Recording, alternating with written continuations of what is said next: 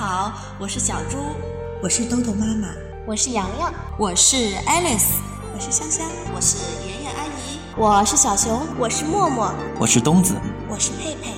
接下来的日子里，我们将用声音陪伴着你。欢迎关注，欢迎关注，欢迎关注，欢迎关注，欢迎关注。萝卜开会，故事荟萃，萝卜开会。亲爱的小朋友们，我是默默，很高兴又能和你们分享故事了。今天啊，给你们带来的故事叫《会动的房子》。小松鼠在树上住腻了，于是决定在地面上重新建造一座房子。在大树底下，它发现了一块大石头，大石头由七块小石头拼成，很硬。也很光滑。小松鼠说：“嘿，就在这上面造一座房子吧。”房子终于造好了。忙了一天的小松鼠也累了，在新家睡着了。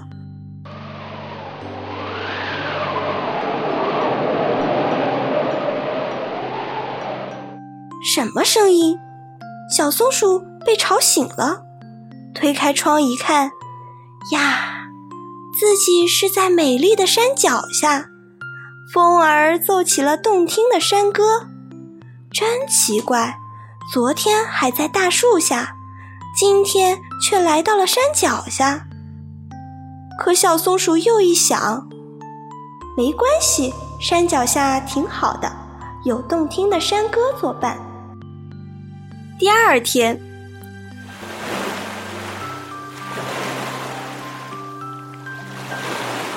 小松鼠推开窗一看，呀，又来到了大海边，浪花唱起了欢乐的歌声。小松鼠这下可乐了，我的房子会动，我的房子会动。现在小松鼠又有浪花作伴。第三天，小松鼠想，今天我来到哪儿啦？推开窗一看，呀。眼前是一片大草原，马儿在哒哒哒地奔跑，小松鼠禁不住在房子里手舞足蹈。突然，传来一个声音：“小松鼠呀，快别乱动！”咦，是谁呢？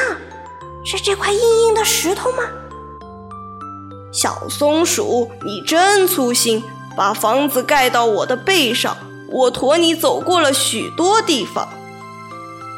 小松鼠低头一看，原来是乌龟。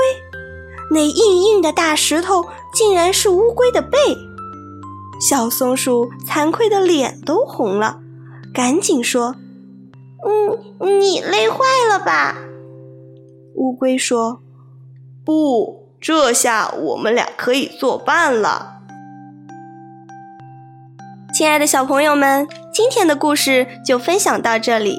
小松鼠最后来到了哪里呀？